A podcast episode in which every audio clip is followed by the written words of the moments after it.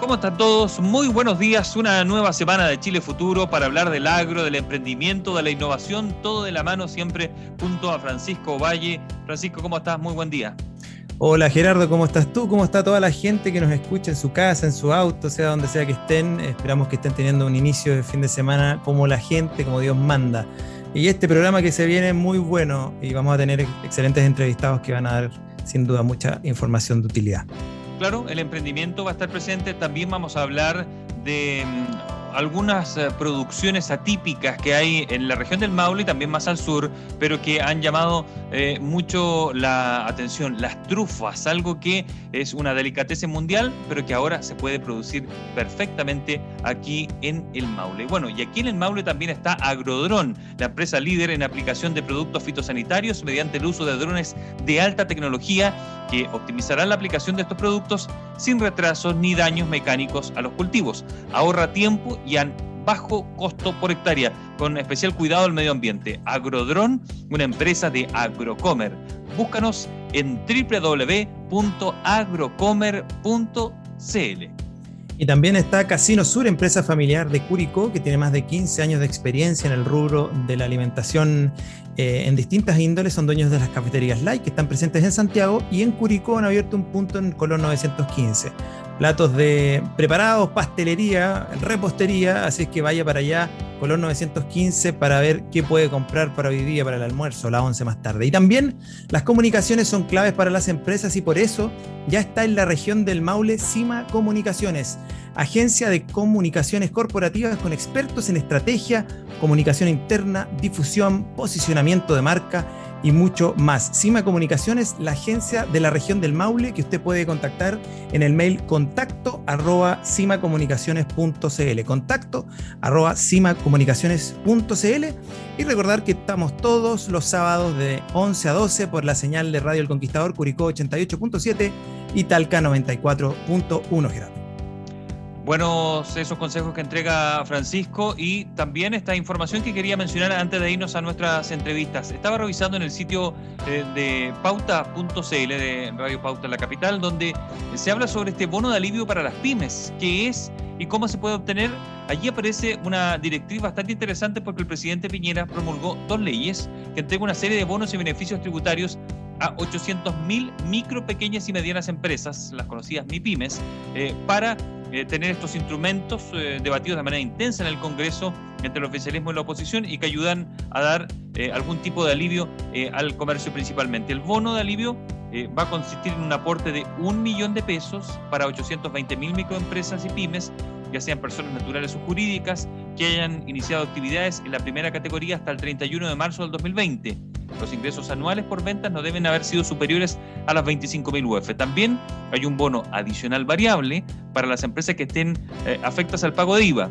Estas van a recibir un aporte extra equivalente a tres meses del promedio del IVA de débito del 2019. Allí el tope es hasta 2 millones. Requisitos, en términos simples, para que usted después vaya a buscar más información. Para poder optar al bono, la pyme debe cumplir al menos uno de los siguientes, haber tenido al menos un trabajador contratado, haber declarado ingresos por ventas al menos dos meses continuos o discontinuos en 2020, ser uno de los rubros más golpeados por la pandemia, gastronomía, eventos de cultura, eh, peluquería, belleza, gimnasio, servicio de turismo, transporte, jardines infantiles, ferias y otro tipo de servicios. No se pueden postular aquellas empresas que correspondan a sociedades de inversión, a financieras o seguros. Así que esta información es relevante para que usted pueda eh, conseguir algún tipo de apoyo si está todavía afectado por la pandemia. Además hay fortalecimiento FOGAPE, donde se dan otro tipo de, ayudas complementarias. Así que puede usted postularse, eh, esto ya fue publicado en el diario oficial y em, puede acceder a este beneficio. Ingrese a la página web del SI, del Servicio de Impuestos Internos, y va a obtener mayores detalles. Bueno, y vamos a la primera entrevista de este Chile Futuro de hoy. Es eh, para hablar de innovación, para hablar de emprendimiento y también de emprendimiento femenino regional. Es por eso que hemos contactado a Andrea Catalán, directora de operaciones y servicios de UTD Ventures Concepción. Andrea, ¿cómo estás? Muy buenos días. Hola Gerardo, muy buenos días a todos los que nos escuchan. ¿Cómo estás Andrea? Gracias por recibir nuestro llamado. Mira, y quería partir con una cosa bien simple pero importante porque estamos saliendo en la región del Maule y alguien podría decir, bueno, pero ¿y qué tiene que ver si está en Conce? Pero expliquémosle a la gente de inmediato cuál es el alcance que tienen ustedes y por qué justamente es importante. Después hablamos de las sorpresas de lo que, de, ah, de, la, convocatoria, voy a adelantar eso solamente, pero por lo menos cuéntanos qué hacen ustedes en UDD Ventures Concepción. Bueno, nosotros en UDD Ventures en general eh, tenemos dos oficinas de Santiago y Concepción, pero hoy en día y un poquito presionado también con el tema de la pandemia, todos nuestros servicios se han transformado a servicios digitales, online, y por lo tanto hoy en día somos patrocinadores de fondos públicos como los de Corfo y atendemos a emprendedores de todo el país. De hecho, hoy día en nuestra cartera hay emprendedores desde la región de Valparaíso hasta la región de Aysén. Así que todos nuestros servicios están alrededor, a, lo largo de Chile. ¿Y ustedes en Concepción, se, desde qué zona? ¿Hay división ahí con la de Santiago? Mira, antes teníamos una división en donde la oficina de Concepción se hacía cargo, ¿no es cierto?, del sur de Chile. Eh, y hoy en día eso ha ido variando un poco porque hemos querido también mezclar las carteras, que emprendedores de Santiago o de Valparaíso también estén con emprendedores de Valdivia o de Coyhaique. Por lo tanto, las carteras de los ejecutivos ya hoy día están bastante mezcladas, ¿ya? Sí tenemos algunas cosas como separadas, que son estas convocatorias, ¿no es cierto?, en donde eh, en la oficina de Concepción se preocupa, ¿no es cierto?, de proyectos más bien desde la región, desde Maule hacia el sur. Perfecto. Bueno, eh, Andrea, cuando hablamos de emprendimiento, eh, hablamos de, mujeres, a veces uno siente que están algo distantes ambos conceptos, por algunas razones, no sé si culturales solamente o, o por otras de razones prácticas. Eh, ¿En qué momento ves eh, el, emprendimiento femenino en Chile? ¿Cuál, ¿Cuál es tu evaluación de eso? Y, y, no sé si se ha visto perjudicada o en algún momento incentivada por lo que nos tocó enfrentar la pandemia. Estamos en ella, pero afortunadamente ya muchas de las comunas están incluso en fase 4, es decir, en un buen momento. Mira, bueno, cuando uno habla de emprendimiento, igual hay que hacer algunas distinciones, como las hace, por ejemplo, el GEM, ¿no es cierto?, que es el Global Entrepreneurship Monitor, en donde uno puede eh, separar los, los emprendimientos que son por una oportunidad de los emprendimientos que son por necesidad. Entonces cuando uno revisa y hace esa distinción, uno podría decir que en general el emprendimiento de mujeres, ¿cierto? está mucho más activo en emprendimientos que son por necesidad, es decir, emprendimientos pequeños, de poco alcance, ¿no es cierto?, que a lo más llegan a construir, a constituirse en una microempresa y que nacen por una necesidad, una necesidad de generalmente eh, tener ingresos, ¿no es cierto?, o complementar ingresos familiares. En ese sentido, yo te diría que en Chile siempre ha habido una gran cantidad de microempresarios y muchas microempresarias, ¿ya? De hecho, por ahí hay una estadística que nos dice que las mujeres que emprenden el 50% de las mujeres que emprenden se transforman en microempresarias, es decir, empresas pequeñitas, ¿ya? de poco impacto, pero que sí les permiten eh, generar estos, estos ingresos adicionales. Cuando uno habla de emprendimiento por oportunidad, que es un emprendimiento que tiene unas características un poco distintas, porque obviamente se abordan desde muchas veces desde las competencias técnicas, ¿no sé, todos los emprendedores, de oportunidades de negocios y de mercado. Eh, ahí ya se empieza a aparecer una diferencia eh, notable entre eh, la cantidad de emprendimientos por oportunidad que tienen los hombres con los emprendimientos por oportunidad de las mujeres. Y eso es una cosa a nivel nacional y yo diría que es a nivel mundial también, ¿ya? De todas formas, nuestro país presenta niveles de emprendimiento que son muy superiores a otros países en Latinoamérica y esto dado eh, todas las políticas públicas de incentivo a, este, a, esta actividad. Eh, en el último GEM Mujeres que, que, se publicó, que, que, fue un levantamiento de información del año 2019, el promedio de Chile de los emprendimientos en etapa inicial era de un 41%, es decir, un 41% de estos, de alguna forma, emprendimientos eran en etapa inicial. Y el promedio de Latinoamérica era un 26%, ¿ya? Eh, y es sobre el porcentaje de población adulta. Por lo tanto, uno puede ver que hay un, hay un gap importante entre el emprendimiento en Chile con el emprendimiento en Latinoamérica, por ejemplo. Claro, sigue habiendo una brecha, ¿eh? siempre, no solamente en el emprendimiento, sino también en, en el trabajo en general, eh, entre mujeres y hombres. Hay un estudio que salió hace un par de meses de Accenture donde hablaba de que se hizo con el, con el World Economic Forum, enfocado en los gobiernos, de qué acciones tenían que tomar. Eran siete o ocho acciones en donde si no la aplicaban, eh, la brecha íbamos a saltar como el año 2172 eh, para poder llegar a la igualdad, pero si uno la aplicaba, podíamos estar de aquí a 50, 60 años más equiparando la brecha, que igual es harto tiempo si uno lo piensa. Pero si uno piensa en, el emprendimiento por necesidad más que por... Eh, hay mucho problema ahí también de, em, de precariedad del trabajo, finalmente. Lo hacen por necesidad, uno entiende, pero también hay muchas cosas que quedan fuera. ¿Cómo, cómo se está viendo eso desde, desde la universidad, digamos? ¿Cómo se está evaluando la calidad del emprendimiento? Eh, porque las mujeres en general uno los ve en redes sociales y todo, se tiran a vender distintas cosas y son súper eh, y, y, a uno, y uno admira eso, ¿eh? pero, pero también uno dice detrás, no hay salud, eh, no están juntando para la, para la, FP, digamos, que el día de mañana pase lo que pase, ¿cierto? Con su jubilación, etcétera. Entonces, ¿cómo se ve eso? Sí, bueno, eh, es por eso que yo creo que lo que uno, o, lo que las universidades y las organizaciones como las aceleradoras o incubadoras de negocio, lo que estamos tratando de hacer justamente es elevar, ¿no es cierto?, la profesionalizar, ¿no es cierto?, o formalizar este tipo de emprendimientos, porque justamente en esa precariedad es donde está también la poca sostenibilidad de esos negocios eh, y finalmente no generan eh, las externalidades que uno pudiera esperar del emprendimiento, que es justamente generar nuevas fuentes de trabajo, ¿no es cierto?, en condiciones lo más apegadas, digamos, a la normativa y a las buenas prácticas. Por lo tanto, eh, uno tendería siempre a buscar, ¿no es cierto?,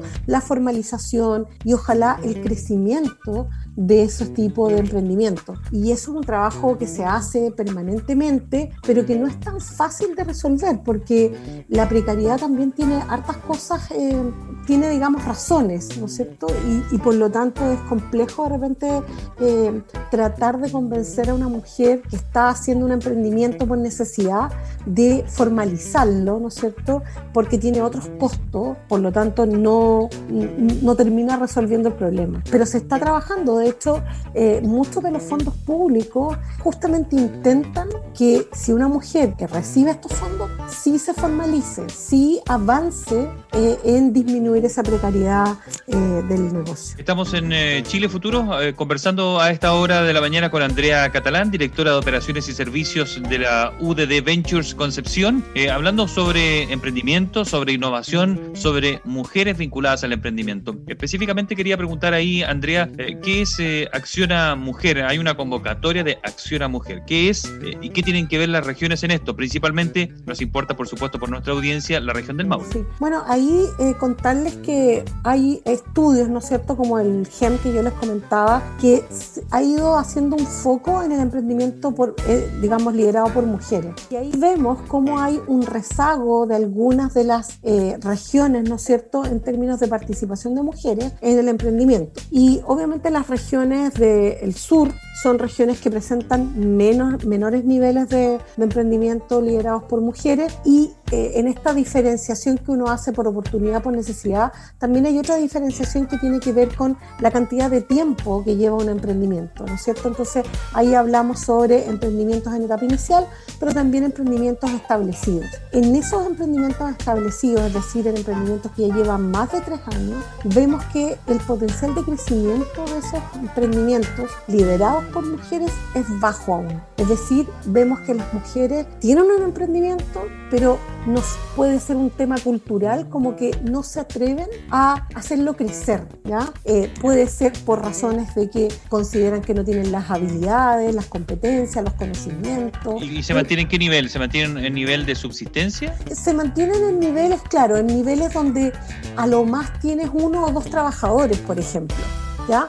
Pudiendo ampliarte, pero tú finalmente lo que la mujer quiere es que sea un negocio fácilmente manejable por ella, sin tanto desgaste, ¿no es cierto? Y también, y tal vez también sin sacarla del foco que puede ser su familia, ¿no es cierto? los roles, los roles que hoy en día con la pandemia han vuelto a ponerse en tela de juicio, ¿no es cierto? Eh, las mujeres ya habíamos salido de la casa, estábamos participando en el mercado laboral y también en el mercado empresarial y ahora con la pandemia ha, retrocedido, ¿no es cierto? Esa participación. 10 años se dice, el presidente del Banco Central decía esta semana que eh, se perdió una cantidad de empleo femenino eh, tremenda y que probablemente si no se hacen cosas no va a volver nunca ese nivel quizás. Es decir, hay muchas mujeres que ya no buscan trabajo, que dejaron de hacerlo porque tienen otras obligaciones derivadas de la pandemia, que los niños ya tienen que hacer eh, estudiar desde la casa, etcétera. Entonces se les puso mucho más cuesta arriba mucho más cuesta arriba, entonces todo lo que se había ganado se pierde y entonces las mujeres que lo que hacen buscan una alternativa, ¿no es cierto?, para generar ingresos adicionales, pero en un contexto mucho más, yo diría, eh, reducido, porque como ya se quedaron en la casa o digamos, volvieron, ¿no es cierto?, a, eh, a preocuparse de ese rol que tenían eh, un poquitito ya resuelto, finalmente el tiempo que les queda y la energía que les queda es para generar un emprendimiento que tiene poco vuelo, ¿no es cierto? Es decir, algo chiquitito, algo manejable, algo que no me, no me saque del tiempo que tengo que destinar por este otro lado. Por eso es que nosotros sí queremos hacer proyectos y programas que ayuden a esas mujeres que ya decidieron emprender a que vean su emprendimiento con ojos un poquito más, con un poquito más de ambición, ¿ya? En el ¿Y eso es acción a mujer? ¿Eso es lo que busca? ¿Eso es acción a mujer? Exactamente, eso es acción a mujer. La convocatoria que nosotros estamos llevando a cabo en las regiones de Maule, Ñuble y Biobío es una convocatoria que va a permitir a mujeres que lideran emprendimiento a pensar en grande, a, dejar de tener miedo de que su empresa crezca, ¿ya? A empoderarla con enfoque de género, es un programa con enfoque de género, que les va a permitir tener herramientas, pero también visión estratégica, ¿ya? No solamente herramientas digitales, sino que también el poder proyectar su negocio a un negocio que vaya creciendo y que vaya convirtiéndose en protagonista también del desarrollo local, regional y nacional. Interesante, Andrea, lo que nos cuentas sobre este programa. Entonces estamos, para como, recordarle un poquitito, si, alguien se está recién eh, integrando a la conversa, es un llamado que hace UDD Ventures, ¿cierto? Eh, de Concepción que se llama Acción a Mujer. Es una convocatoria que hasta cuándo hay plazo para postularse y dónde se pueden postular. Sí, eh, la convocatoria está abierta hasta el 2 de agosto, hasta el lunes 2 de agosto y eh, se pueden, digamos, postular a través de nuestra página web. Nuestra página web es uddventures.udb.cl. En esa página les va a aparecer un, eh, un pop-up de Acción a Mujer y ahí ustedes van a poder eh, pinchar eso, van a aparecer toda la información, los requisitos que tienen que tener, que no son tantos, y postular al fondo. Eso, eso, Andrea, apunta Pancho, no sé si ibas para allá tú también con la duda, perdón, eh, es eh, qué prerequisito hay que tener, es decir, es alguien que ya tiene un proyecto a medio andar y no anda bien y, no sabe cómo seguir haciéndolo crecer, o es alguien que tiene solo la idea. Y además quería agregar a, lo que dice Gerardo las, sobre las bases, es cuánta gente puede obtener este beneficio? Ya. Bueno, el, el fondo, el, digamos, el programa es un programa de formación, ¿no es cierto?, que les va a permitir a las mujeres eh, tener herramientas para generar un plan de crecimiento. Por lo tanto, es para mujeres que ya tienen un emprendimiento, que ya tienen experiencia de venta. ¿ya? No, no hemos puesto ni, ni años ni cuánto han vendido, pero sí que demuestren que ya han entrado, ¿no es cierto?, en redes comerciales. ¿Por qué? Porque cuando uno, cuando uno piensa en un plan de crecimiento, uno tiene que tener, tiene que nacer ¿no es cierto? Tiene que haber nacido para empezar a crecer. Por lo tanto, no estamos hablando de eh, ideas de proyectos, sino más bien un negocio que ya tiene ventas y que entonces las mujeres quieren hacerlos crecer y obviamente buscan ayuda y orientación para eso. ¿ya? Entonces, ese programa de formación es justamente para terminar con un plan de crecimiento eh, y obviamente ayudarles y apoyarlas a que lo implementen. ¿ya? Perfecto, perfecto. Y Andrea, ¿y este proyecto eh, cuánto tiempo, no sé si lo dijiste, pero cuánto tiempo se extiende? Por ejemplo, ya, sé que nos discriminan a los hombres, dijo el patúo. Eh, no, dijo el patúo, pero no.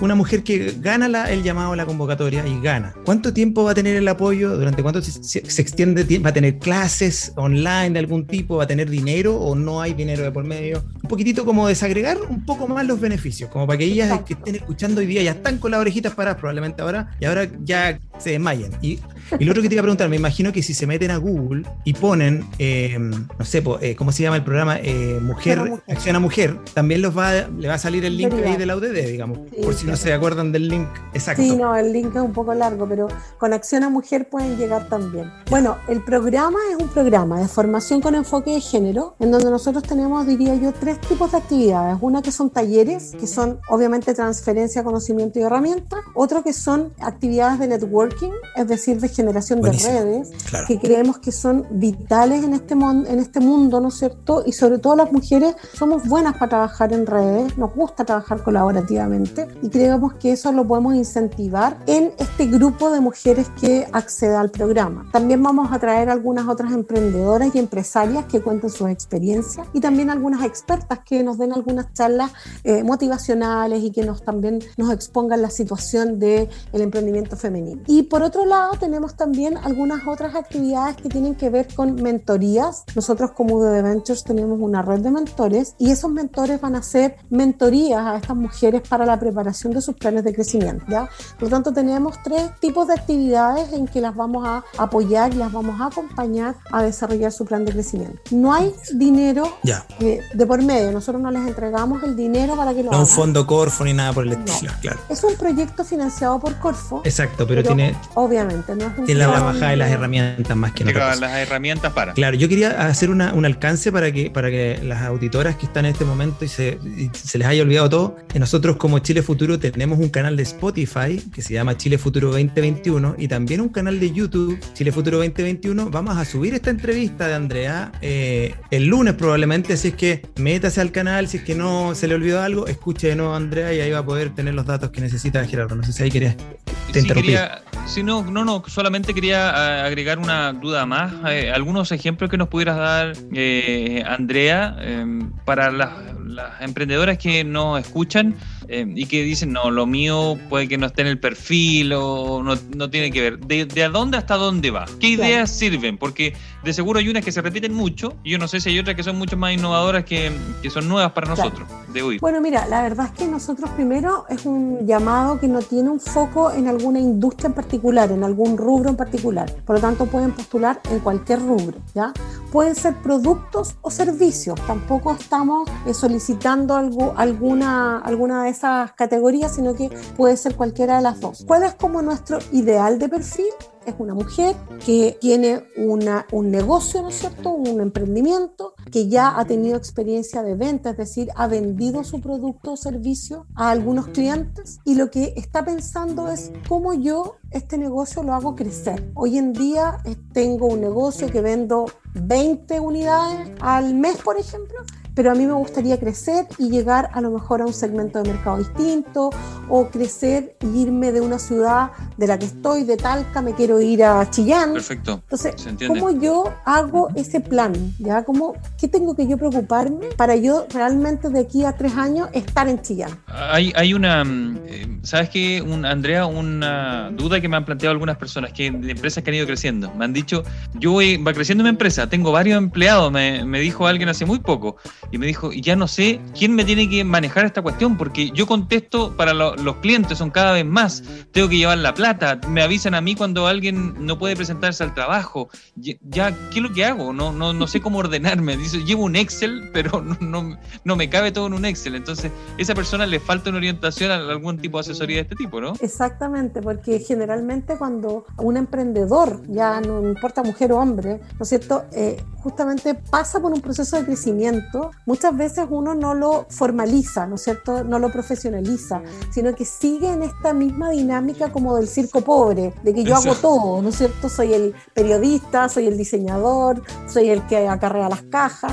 Entonces hay un momento en donde uno tiene que pensar y como tomar un poco de distancia y decir, a ver, ¿qué está pasando? ¿No es cierto? Eh, ¿Para dónde voy? porque también es bien importante entender que uno como emprendedor y empresario tiene que uno poner el objetivo para dónde voy, no que la vida te lleve o que el mercado te lleve, sino que de alguna forma poner el objetivo. Ahora, uno tiene que estar abierto también a que el mercado te lleve por caminos distintos, pero con un objetivo claro. Y entonces así uno puede ordenar este crecimiento y también es importante asesorarse justamente para poder ir incorporando procesos más profesionales en algunas cosas, porque si no puede ser que por ahí tu empresa caiga, ¿ya? O sea, si yo no estoy haciendo bien la comunicación con mis clientes porque estoy preocupado de un montón de cosas operativas, a lo mejor las dos cosas van a fallar. Por lo tanto, hay un momento de quiebre ahí en donde la organización pasa de ser un emprendimiento a una empresa y esa empresa tiene que tener procedimiento, norma, eh, alguna forma, ¿no es cierto?, eh, que permita que esto se lleve de una forma más, más fácil. Bueno, ahí hay un buen ejemplo, me parece que eso sirvió mucho para quienes nos escuchan de, de, cómo se va profesionalizando todo y necesitan orientación. Andrea Catalán, directora de Operaciones y Servicios de UDD Ventures Concepción, ha conversado con Chile Futuro. Andrea, fue muy amable. Muchas gracias. Muchas gracias a ustedes. Muchas gracias, Andrea, y suerte con eh, el llamado. Ya, gracias, Francisco. Chao, Gerardo. Chao, chao. Chao, chao. Chile Futuro.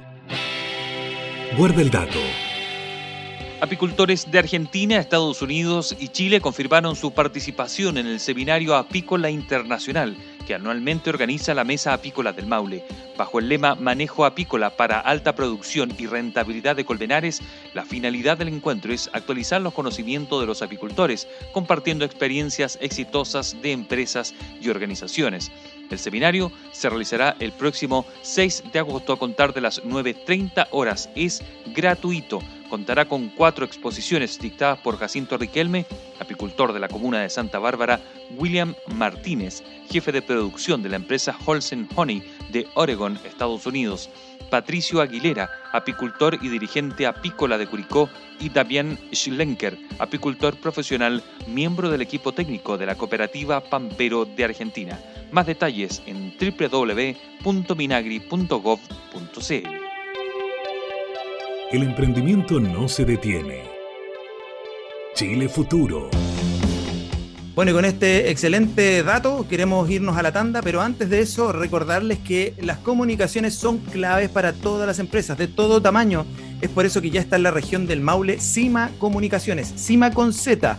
CIMA Comunicaciones, agencia de comunicaciones estratégicas con expertos que le van a ayudar en la comunicación interna, en estrategias corporativas de comunicación, difusión, posicionamiento de marca eh, y mucho más. Cima Comunicaciones, la agencia que se ha instalado en la región del Maule, escríbales a contacto arroba cimacomunicaciones.cl.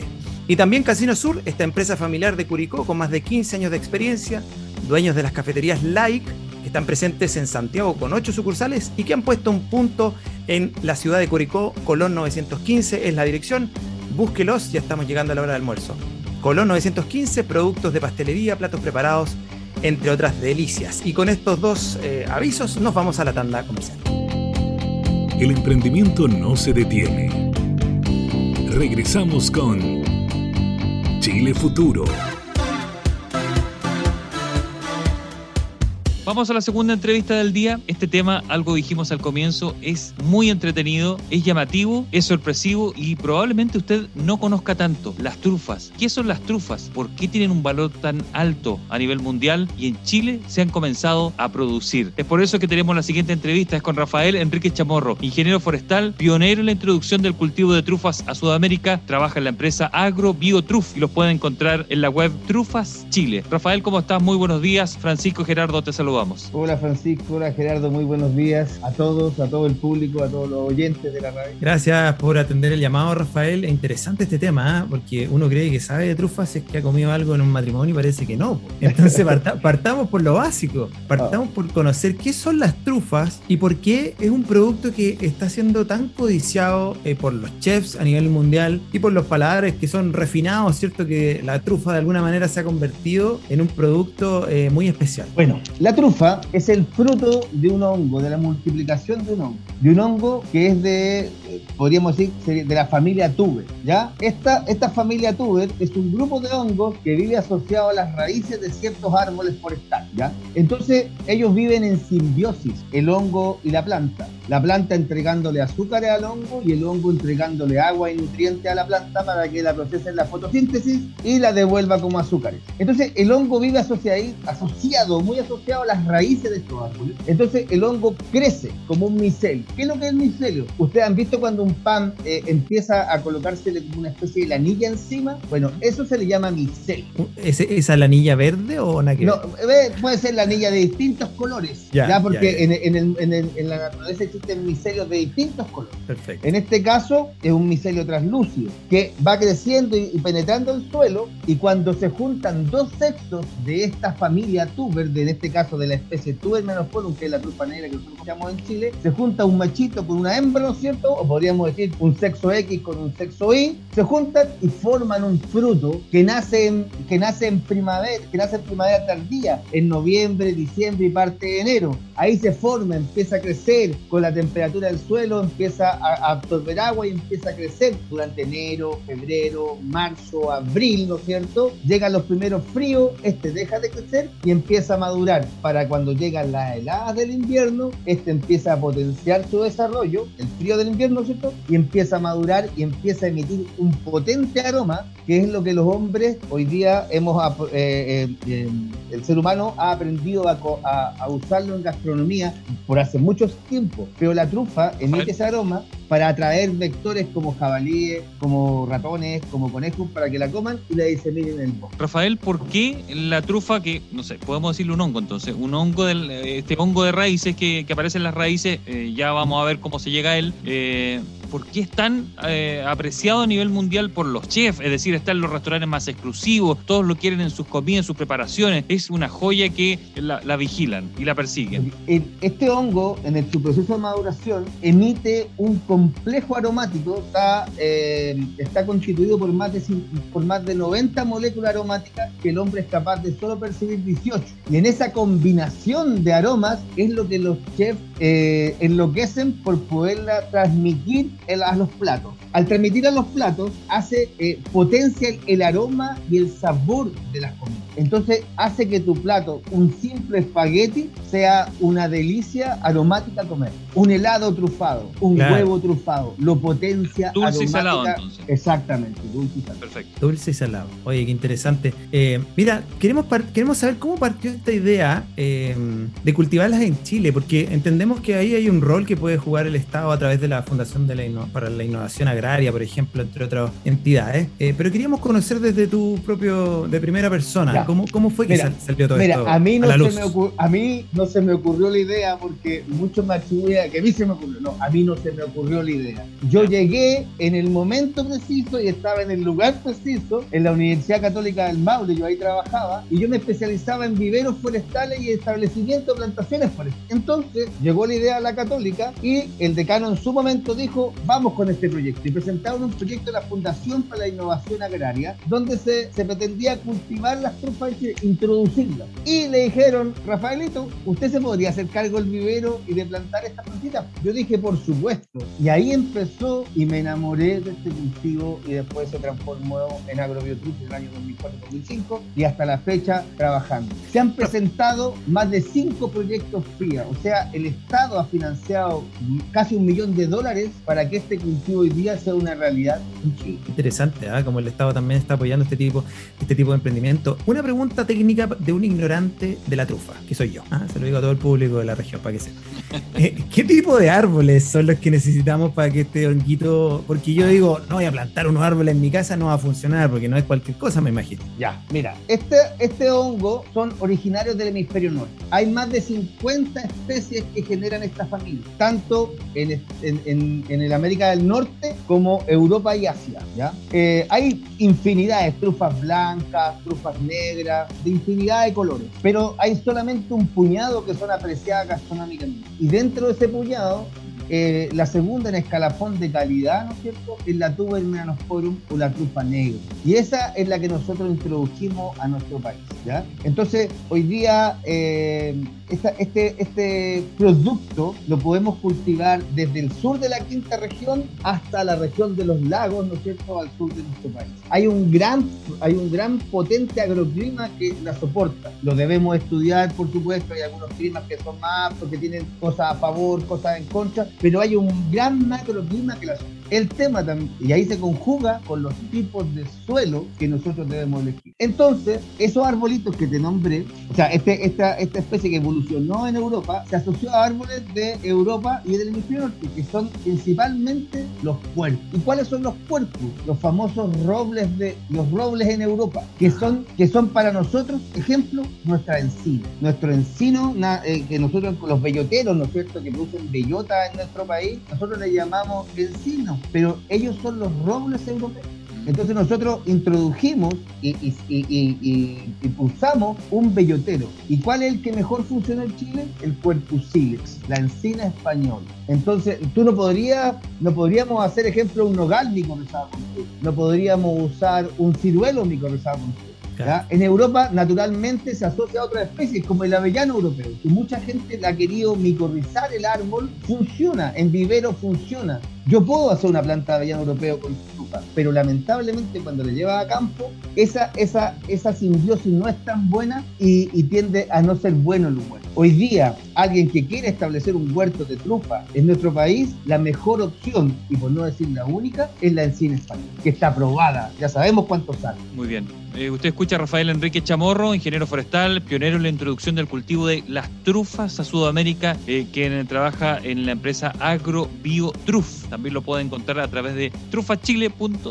Eh, Rafael, entonces, su negocio es, eh, que es muy innovador, por supuesto, ya lo hemos dicho, es algo muy atípico, es eh, inoculan, eh, no sé si corresponde la palabra, el hongo en estas raíces de estos robles aquí en Chile. Uno compra la planta y la pone en su huerto que termina siendo el lugar donde lo cultiva bajo ciertas características que ustedes seguro la, van, la van monitorizando, ¿no? le aconsejan qué hacer para que esto y eso, cuánto tiempo toma y ¿Y cómo saber si e, es un muy buen negocio si es que funciona? Me refiero porque hay que esperar que, salga la cosecha. Es un muy buen negocio versus, no sé, nosotros estamos en la región del Maule. En la región del Maule lo que más se saca es cereza, manzano, kiwi, pera, uva, versus esos cultivos. ¿Hay alguna comparativa en cuanto a, ganancias por hectárea? Mira, voy a hacerte un resumen ejecutivo de un flujo de caja y, los tiempos invertidos en todo esto. A ver, nosotros en el vivero tenemos un vivero, estamos, estamos anclados, ¿no es cierto? Hicimos una especie hace muchos años atrás hicimos un, un, enlace, un joint venture con la Sociedad Nacional de Agricultura y nuestra empresa está instalada dentro de la Escuela Agrícola San José de Eduardo, donde somos centro de práctica. Nosotros cambiamos espacio eh, y nosotros a los niños les entregamos prácticas. Los niños van todos los días al vivero, ven cómo se hace la plantita, o sea, entregamos conocimiento. Aparte, les enseñamos lo que son las trufas y, y van entendiendo el cultivo, porque tenemos que formar los futuros, los futuros técnicos agrícolas que van a trabajar en las truferas. Entonces, nosotros tomamos las semillas de los árboles y nos demoramos del orden de 12 a 18 meses en generar la planta, la cual nosotros la monitoreamos a través de, microscopía y vamos certificando que la planta tiene el hongo implantado en su raíz. Si alguien te vende una planta sin analizar las raíces, no tiene idea lo que está haciendo, porque el hongo no se ve, es un trabajo científico. Tenemos que mirar y vamos monitoreando y vamos durante esos 12 meses vamos mirando la planta por el microscopio hasta que decimos, están listas las plantas. Una vez que están listas las plantas, nosotros hacemos un contrato con la gente en la cual ellos nos mandan a hacer la planta y se la entregamos cuando la planta esté bien micorrizada. Bueno, desde ese momento que el agricultor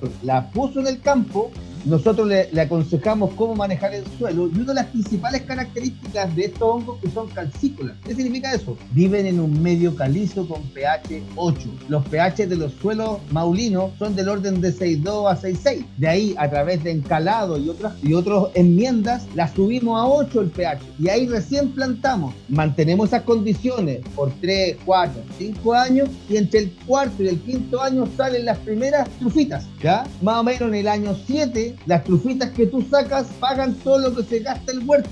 Y en el año 9, ¿no es cierto? El, lo que tú sacas te va a reembolsar todo lo que tú gastaste del año 10 en adelante, más o menos los huertos hoy día en Chile están sacando entre 75 y más de 50 kilos de trufa. Por, hectárea. Por hectárea en un huerto bien llevado con de 400 a 600 plantas por hectárea. Ya, es una inversión que toma tiempo, eh, pero vale la pena la espera si es que esto funciona bien. Exactamente. Hoy día establecer un huerto de trufa en nuestra región cuesta entre 9 y 12 millones y medio de pesos aproximadamente. Va a depender mucho si tú tienes que pagar por todo o en el campo tú asumen la responsabilidad de hacer muchas cosas, ¿ya? Por eso fluctúa ese modo de establecer, ese precio de establecer, ¿ya?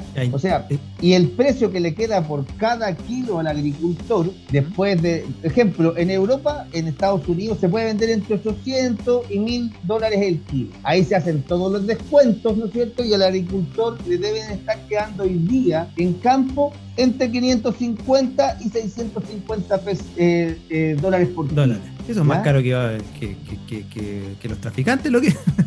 o sea, es mejor negocio y es más sanito y todo. Pero tiene, tiene el, el, gran tema que la tienes que esperar mucho. Claro. Porque, porque el hongo evoluciona, crece, madura en un largo periodo de tiempo. no es como una frutilla. En plena producción, después de toda esa, esa larga espera, eh, no tiene comparativa por lo que tú dices por hectárea en cuanto a la ganancia que te puede dar versus, versus cultivo frutal. Eh, pues, eh, o sea, hay frutales que dan mucho más que eso. La cereza en un buen lugar, en, en tempranera, da un, mucho más dinero que eso. Claro, pero tú eso por volumen. Ejemplo, no, o sea, no tiene comparativa con un, no sé, pues, con un parronal. Perfecto. Y, además tendrá un mercado que se la pelea mucho más, ¿no? Eso eh, sí, el, comercio en fresco, el comercio en fresco también es más difícil. Por algo cuesta lo que cuesta. No es fácil cultivarla, no todos los suelos la pueden, la pueden producir, ya, la tienes que esperar mucho. Y todavía nos falta algo mucho más interesante que contarles.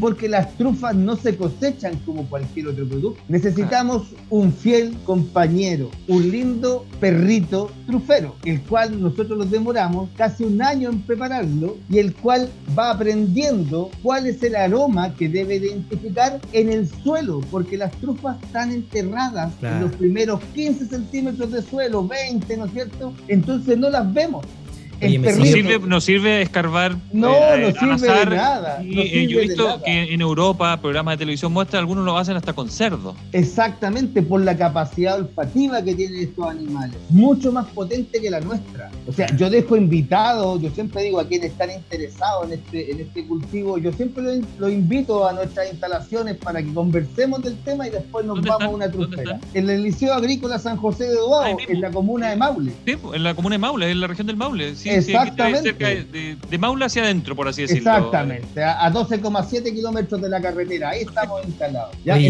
perdón, termina, termina la idea. la idea. La idea es que este perrito eh, se demora tiempo en ser adiestrado. Este perrito es, van a ser únicos, pues son tus fieles compañeros. Eh, al final es tanto el lazo que el perro no es que trabaje porque es esclavo, sino porque es tu amigo y él quiere darte satisfacciones. Y lo que te dice, encontré una trufa y tú le haces cariño, le dais una recompensa, ejemplo, un, cachito de, de, de, algo que mira, sí, Tú, tú, me hablas de la, tú me hablas de los perros y sigo pensando que esto se parece mucho a la otra actividad que es ilícita, porque también se entrenan perros para encontrar.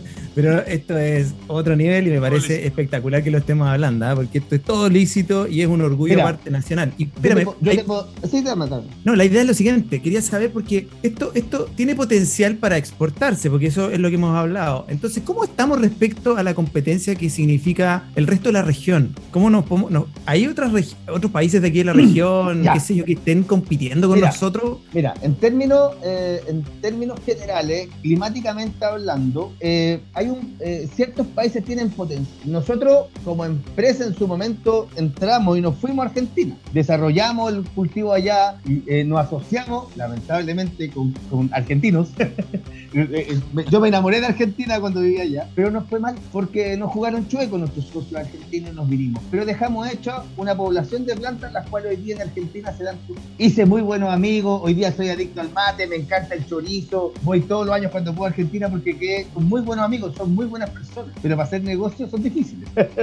¿Ya? Pero bueno, y ahí también hay una parte de Uruguay que tiene un potencial para poder producir trufa y, eh, eh, y Chile. La gran ventaja que tenemos nosotros, que llevamos mucho tiempo más adelante, y que estamos en contestación con Europa, no competimos nuestro principal competidor es Australia, que también produce.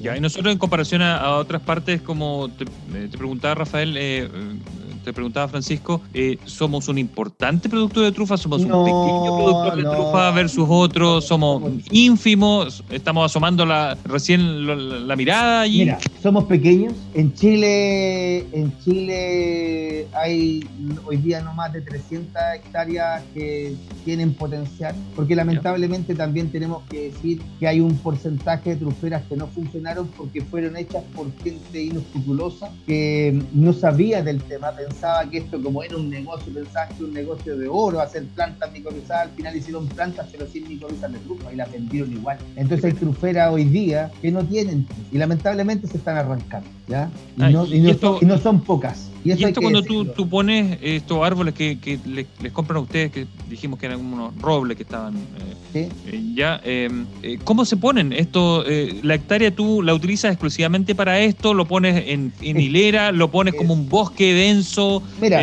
¿cómo es? Hay distintas metodologías.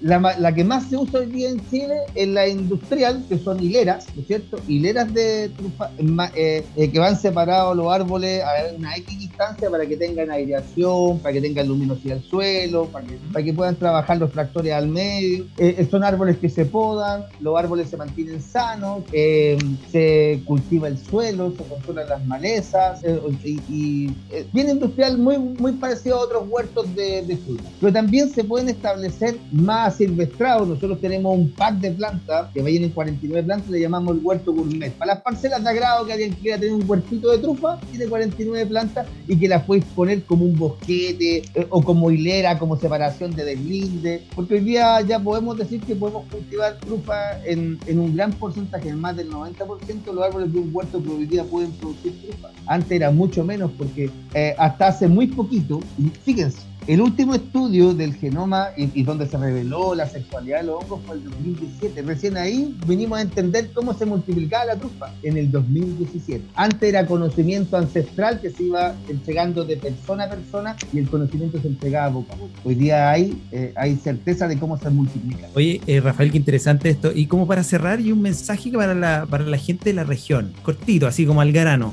Eh, ¿Por qué es importante ser innovador? ¿Por qué es importante que los, que los agricultores locales se la jueguen con estos cultivos que a veces no son tradicionales. ¿Por qué habría que apostar por este tipo de cosas? Es que el tema para mí, para mí, eh, hay que ser en el campo, hay que poner los huevos en distintas canastas hay que, diversificar, hay que tener distintas alternativas. Ejemplo, este cultivo se cosecha en junio, julio y agosto, cuando prácticamente otros cultivos eh, no tienen actividad. Entonces mucha gente lo usa como, un cultivo complementario al campo. Pero también hay otras personas que se enamoraron de este cultivo tan especial, de donde tu compañero eh, son, los, canes adiestrados. Entonces hay, distinta gente eh, metido este, en este cuento porque es muy, muy interesante.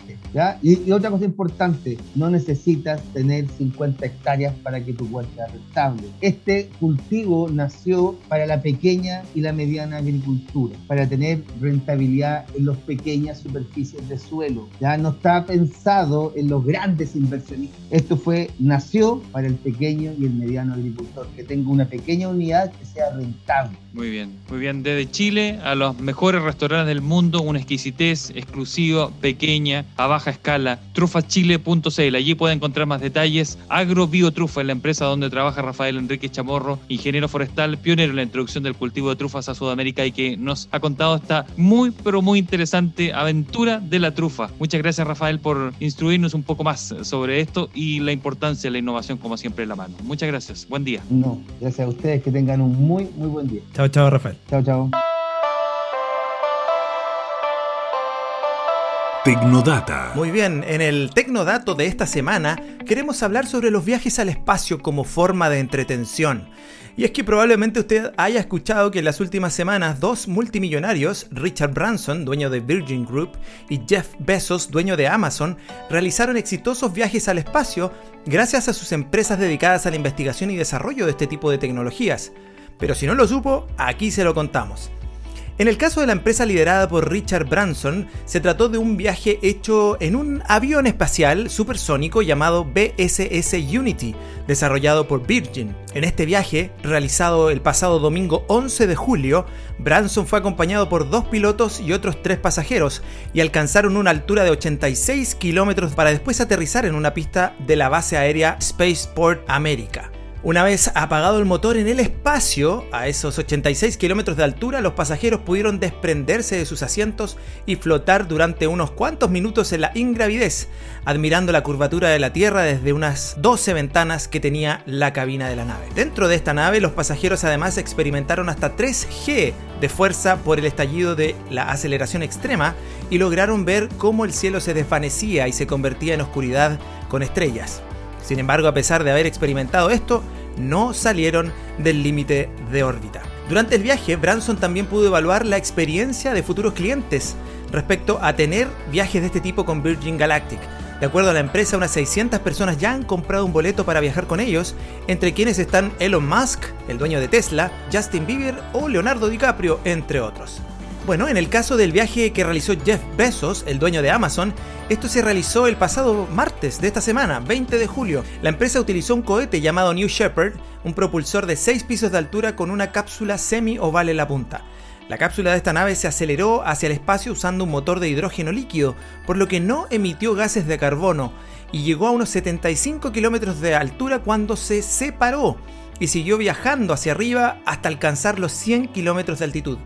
Aunque llegó a la línea de Karman, la cual indica el inicio del espacio, Blue Origin también se mantuvo dentro de la órbita. Los miembros de esta tripulación fueron Jeff Bezos y Mark Bezos, Wally Funky, una ícono de la aviación que tiene 82 años de edad, además de Oliver Demen, quienes estuvieron durante 11 minutos en el espacio. Cabe mencionar que Elon Musk, otro multimillonario que se inscribió para viajar en una de estas empresas, que es el dueño de Tesla y además el dueño de SpaceX, es el único que no ha tenido un lanzamiento con una misión, pero su empresa, SpaceX, es la única que sí ha salido fuera de órbita en un viaje realizado anteriormente con la NASA. Bueno, al parecer en las futuras generaciones las vacaciones no solamente estarán enfocadas en visitar una playa, una ciudad o algún monumento, sino que también tendrán la posibilidad de subir al límite del espacio y ver desde cerca las maravillas de la creación. Así que si quiere más información sobre este u otro de los tecnodatos de semanas anteriores, no duden en escribirnos a chilefuturo cima con z, chilefuturo cimacomunicaciones.cl y con mucho gusto le ayudaremos. Ese fue el tecnodato de esta semana.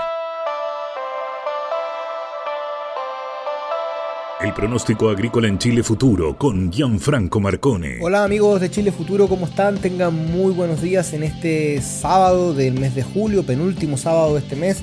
Y bueno, lamentablemente sigue sin llover en todo lo que es la zona central y centro-sur del país. Pero hay novedades para la región de Maule. Bueno, hoy voy a partir por el día de hoy, un día bastante nuboso, bastante frío también, con temperaturas máximas que no van a superar los 11 grados, por ejemplo en Talca, también en Curicó, en Linares, en Parral, hasta 12, 13 grados podrían tener en sectores costeros de la región y no más de 10 grados, por ejemplo, en sectores más pegaditos a la cordillera, lo que llamamos precordillera. La novedad que les tengo es que el día domingo podrían llegar algunas precipitaciones a la región, pero con actividad eléctrica, es decir, nubes de origen convectivo, lo que trae la posibilidad de actividad eléctrica, tormenta eléctrica y además posibles granizos. Así que atención sobre todo los agricultores de la región porque sabemos que el granizo afecta mucho sobre todo los frutos nuestra agricultura. Luego del día domingo, el día lunes todavía amanece nuboso pero con 0 grados de temperatura mínima. Las máximas no van a superar los 12-13 grados y ya desde el día martes y al menos hasta el día jueves nuevamente con heladas matinales. Así que atención ahí agricultores también porque podrían bajar los termómetros hasta los menos 3 grados en algunos sectores precordilleranos, en los valles menos 1, menos 2 grados podrían tener y las máximas no van a superar los 12 a 13 grados entre el día martes y el día jueves de la próxima semana. El cielo sí va a seguir parcial, ocasionalmente nublado, pero al menos hasta esa jornada, jueves, viernes, no vuelven las precipitaciones a la región. Así que prepararse para ese evento de heladas y para la posibilidad de estas precipitaciones convectivas, es decir, con actividad eléctrica, es mañana domingo. Que tengan un excelente día. Y como es costumbre, con el pronóstico del tiempo, enfocado en el mundo agrícola que entrega Gianfranco Marcone, este destacado meteorólogo, nuestro amigo que siempre nos entrega estos datos y que usted puede conocer más información en cwe.cl. cwe.cl, allí por ejemplo puede contratar algunos servicios eh, para el agro. Ponemos fin a este programa de Chile Futuro. No sin antes darle algunos consejos. ¿Quieres aumentar tus ventas? ¿Quieres que el mercado de la región conozca tu marca y tus productos? Únete a Chile Futuro para alcanzar tus metas. Contáctate con nosotros en chilefuturo arroba cimacomunicaciones.cl. Cima es con Z. cimacomunicaciones.cl. Lo vuelvo a repetir, chilefuturo arroba y se parte de este proyecto de esta nueva agencia de comunicaciones que ya está presente en la región del Maule. Y también los invitamos a seguirnos en nuestro canal de YouTube y Spotify, Chile Futuro 2021. Ahí podrás revisar las últimas entrevistas, los datos relacionados con el agro, el emprendimiento, los tecnodatos, con lo último en tecnología, Pancho. Así es, y también Casinos Sur, que es una empresa familiar de Curicó que tiene más de 15 años eh, de experiencia en el mercado, dueño de las cafeterías Like, que como tú sabes, Gerardo, tienen 8 puestos en Santiago y que han puesto uno también, eh, un punto aquí en Curicó, en Colón 915. Así que vaya ahora si tiene dudas de qué almorzar o qué comer de postre, busque ahí lo que venden en Colón 915 Casino Sur. Y por último, eh, queremos recordarles que al Maule está tenemos en el Maule Agrodron, la empresa líder en aplicación de productos fitosanitarios mediante el uso de drones de alta tecnología que optimizan la aplicación de estos productos sin retrasos, sin daños mecánicos a los cultivos, con un ahorro de tiempo y a un muy bajo costo por hectárea, con especial cuidado al medio ambiente. Agrodron es una empresa de, agrocomer. Búsquelo en www.agrocomer.cl o mediante el correo contacto arroba agrodrone agrodronesescribe.cl. Y recuerde, todos los sábados de 11 a 12 por Radio El Conquistador, Chile Futuro en la señal 88.7 de Curicó y 94.1 de Talca. Chile Futuro, el programa que la rompe en la región. Y por cierto, seguimos diciéndole a la gente que se cuide, se están levantando las, las barreras, pero no nos descuidemos. Que esté muy bien, nos reencontramos la próxima semana. Chao. Chao, chao.